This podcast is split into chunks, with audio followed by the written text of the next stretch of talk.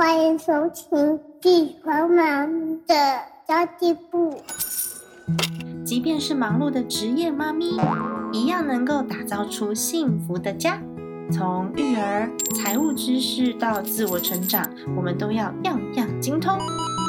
我是精算妈咪 Sandy Two，我会在这里透过自己自身经验的分享，以及访谈各个领域的专家达人，让你跟我一起打造属于我们自己的理想生活。Hello，大家好，我是陪你精算生活、创造理想人生的 CND Two。上周超开心的，因为我们办了一个妈咪财务长培训计划的讲座，然后很开心有十几位听众来到现场，很开心见到大家。因为平常我们都是空中相见嘛，然后或者是在赖里面闲聊，第一次看到大家觉得很兴奋，就可以聚集一群，就是我们的观念跟思考模式还有目标很像的人。虽然我们都小。心翼翼的让大家全程都戴口罩，但是我还是可以感受到大家的热情跟笑容哦。其实有很多朋友在问第二场活动是什么时候，然后我跟罗拉有讨论过，因为本土案例确诊人数增加，所以我们下一场应该会改成线上活动，就再跟大家通知喽。那其实这一集的议题是全职妈妈在没有金钱自主的情况之下，有可能存到钱吗？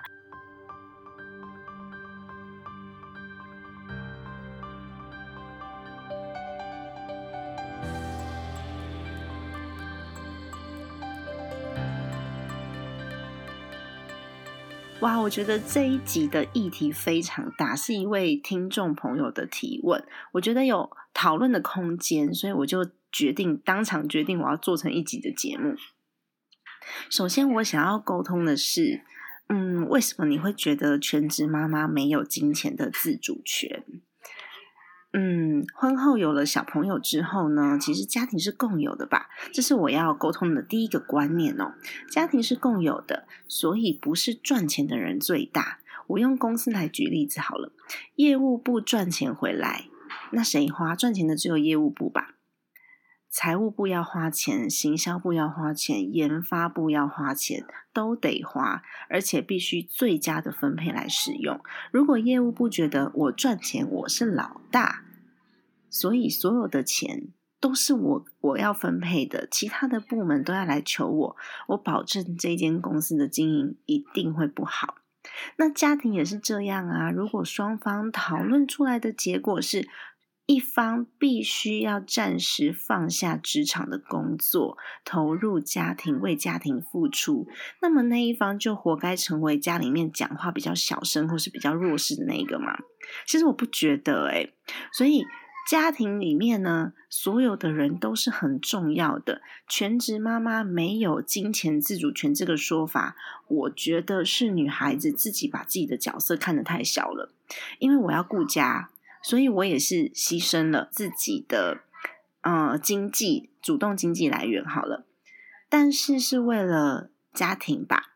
那我值得不被尊重吗？就是我我应该不被尊重吗？夫妻不是应该要通力合作把家庭顾好？即便我是自愿的，也是一样啊。我们把工作分配好了，就跟一间公司一样，每个部门都要有人，那么就应该得到相对应的尊重。如果夫妻可以达到婚内的经济分配，而不是自己赚的自己花，然后赚比较多的比较大声，并不是这样，而是金钱最佳分配。你比较会赚钱，你就去赚钱；你比较能顾家，你就顾家；你比较会打扫，你就打扫；你比较会唱歌，你就唱歌；你比较会做菜，你就做菜。反正就是这样。然后所有的事情都得有人做，对吧？如果我们通力合作，把家顾好，把工作分配好。就应该得到相对应的尊重，所以呢，配偶之间的保障是有家庭共识的。夫妻之间，如果你觉得不要谈钱的话，你越模糊就会越危险，因为模糊就会有很多的假设嘛，有很多的期待，有很多的猜测。就连一把青菜多少钱，先生不会知道啊，他就会觉得你乱花钱。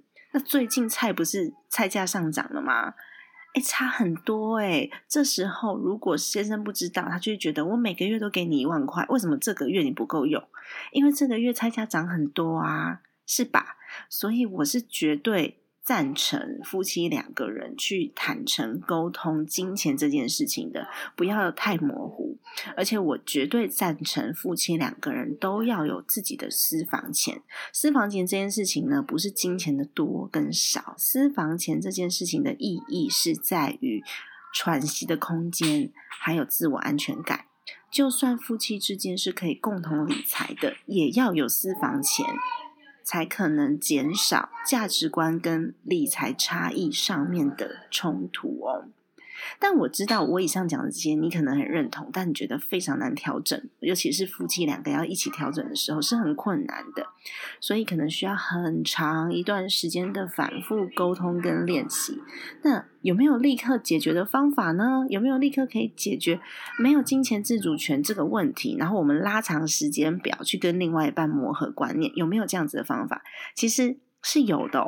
每件事情都是一步一步来的嘛，step by step。我不知道大。记不记得十月份的时候，我在精算妈咪存钱社里面做了一次记账挑战，挑战了六十天的记账，不知道大家有没有在持续的继续的记账下去？那紧接着我就在存钱挑战营里面的第一个单元设计了盘点自己的资产，这就像乱七八糟的那个冰箱一样，我们把东西全部翻出来，你一定会发现有的东西已经过期了，有有可能过期两年了都还没有被发现，那些东西已经不能吃了，它还站在冰箱的空间里面。那有些东西呢，买了又重复买，然后你买一包水饺，我买一包水饺，哎，其实我们冰箱里面超多水饺的，我也不知道。你知道冰箱里面有哪些？些菜，你才知道如何组合自己既有的资源，去炒出一桌香喷喷的晚餐吧。如果是这样的话呢，即便没有金钱自主权，或者是老公比较强势，我们还是可以透过盘点整理，来让老公认知到家庭财务的重要性。如果你觉得记账这件事情对你来说是困难的，那我们就换个时间轴吧。因为我觉得记账这件事情其实蛮重要的。如果你觉得困难的话，你就把花费的项目跟你预想他会花多少金额写下来，然后看看是不是跟自己认知的是一样的。然后最后呢，我们还是要知道我究竟花了多少钱，我在每一个项目里面究竟花了多少钱。只是我从事后记账变成事前的的预估跟预想，就变成一个呃事前规划的概念，这也是一种方法呀。那么。也许你会问说，那核心的问题没有解决，我还是要跟先生拿钱，对吧？我还是没有金钱自主权啊。但我觉得这问题发生就是因为账务不清楚，就跟你要跟公司申请一笔预算一样。假设没有专案计划，然后我也没有执行经验，我就跟公司说，哎，我需要一笔钱。那这笔钱，我我我要自主调配我的预算，你们不要管我，很难呢。对于给钱的那一方来说，他完全不知道这笔钱花到哪里去，他也完全不知道你未来要来做什么用。我就不可能把过多的金钱往未知的地方丢啊，除非我已经知道你想要做什么了，我愿意支持你，我就会给。但如果说你还什么都不知道，然后你也没有计划，然后过去也没有经验，你也没有记账，那我就不可能把钱放在你那儿吧。改变一个情境哦，假设今天我的账务都非常的清楚，我该花的地方花，该省的地方省，而且每一笔的金钱流向都很完整，然后也透过一些消费习惯呐，我可以跟我先生沟通说，哎，你看我们第一个月的花费长这样，第二个月我怎么调整，第三个月我怎么调整，让每个月的生活品质在没有降低的情况之下。生活费用下降了，你就可以跟先生提出你的存钱计划，或是你的退休金计划，甚至呢，你想要去进修，想要去学一些好玩的才艺。那在这个信任度爆棚的情况之下，你爱怎么分配就怎么去分配，然后你的另外一半还会谢谢你，是这件事情是真的。因为在我们家就是这样啊，我们家的钱其实都是我在管，所以我比较没有这个问题。但我也经过很多年的努力，我前几年就是用家庭的资产负债表，就是我做的这张。家庭账务健康检查表给大家当 download 的这一张，我利用这张表格，我每个月都跟我先生回报目前的账务状况。虽然说他都不想看，但是我觉得他有在听。我还会跟他讲说，目前累积的目标账户的金额是多少，然后我们还差多少，各个银行的余额是多少，投资的现值是多少，然后到最后他就全然信任我。我任何时候要卷走他的钱，他都不会发现。现在的状况就是这样啊，因为他不管，然后我又有他的账号密码，甚至我有他的指纹辨识，诶就是他的 iPhone 是有存我的指纹的，我任何时候要开他的银行卷走他的钱，他都不会发现。但是你不知道大家记不记得，我跟我老公还是有各自的零用钱账户，就是我上次不是埋怨他说哦零用钱太多，所以他买一台 Switch 嘛，其实那是开玩笑的，你零用钱的账户就是我们不会去管对方的。这就是我所谓的喘息空间。我要拿去买衣服，还是要拿去投资，还是要拿去上课，这都是我自己的事，我就不需要去管那笔零用钱了，因为这个零用钱不会影响到我大目标的存款目标。那另外有可能有的情况是你家里面的家用金额是固定的，假设你老公每个月给你三万块，他不管这个三万块是做什么用的，对老公来说，它是一笔。固定的支出，只要不超过，你不要再多跟他要，他都不会管的。那你就可以透过整理自己的消费习惯，去搭配我做出来的这个预期支出的这个表格，时不时的去记录自己省下的那一点点钱，然后再拿去投资，就可以从小小的投资规划开始，也是一个方法哦。每个月两千、三千，最简单的就是定期定额的去累积自己的资产嘛，这就是最安全的方式。然后也是我自己大部分的。资产持有的方式，我都是用很安全的工具，然后报酬率不是很高，然后放在那边，至少它不会被通膨吃掉，然后可以做复利滚存。我自己就是用这样的工具。但是呢，有另外一个方法，因为它的金额真的很小嘛，所以即便你赔光了，也不会有什么样子的障碍。那我自己呢，就有操作过美股杠杆型的 ETF，我只做多不做空，原因是。长期下来，这一百年股市的情况，长期下来哦，这个市场成长的几率比衰退的时间多很多。那我是很胆，我是很胆小的投资人呐。我每次投入的本金都蛮小的，就是那种赔光了我也不会担心的金额。所以我第一次用道琼指数三倍做多，我就是放了一千块钱美金，就大概三万块左右。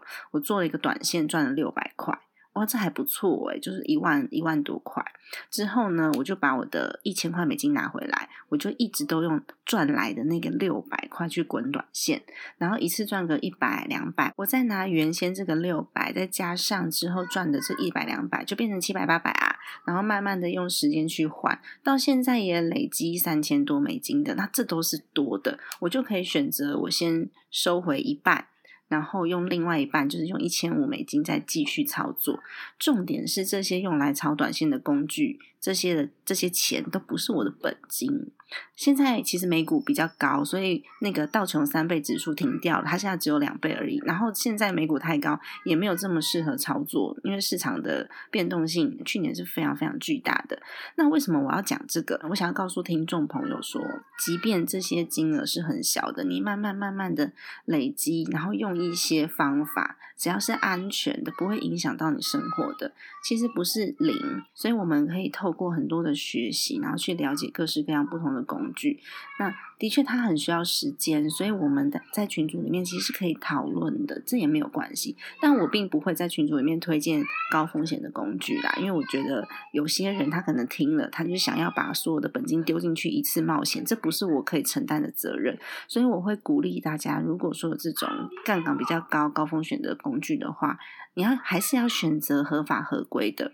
因为其实道琼指数的 ETF 也是合法的，它只是三倍做多，然后所以嗯风险稍微高了一点点而已，但是并不是不合法，所以我觉得这样子的工具你就可以呃多多的学习来使用，这就是用小钱来赚钱的策略。那其实我赚的也不多，但是。真的，他慢慢慢慢累积，慢慢累积，我也回收了一些本钱。那其实最糟糕的夫妻两个人的状态是什么？最糟糕的这个状态就是，我不管你，你不管我，然后我们没有任何的规划。这时候呢，家用金额也不固定，银行有钱我就领出来。那我要是。没有没有钱的时候，我就没得花嘛；有钱的时候，我就把它花光光嘛。那到最后，银行里面没钱的时候，才来怪对方，或是才来自怨自艾说：“哎，我真的没花什么钱呐，我的生活都很简单，也很省啊，为什么我的钱还是不够？”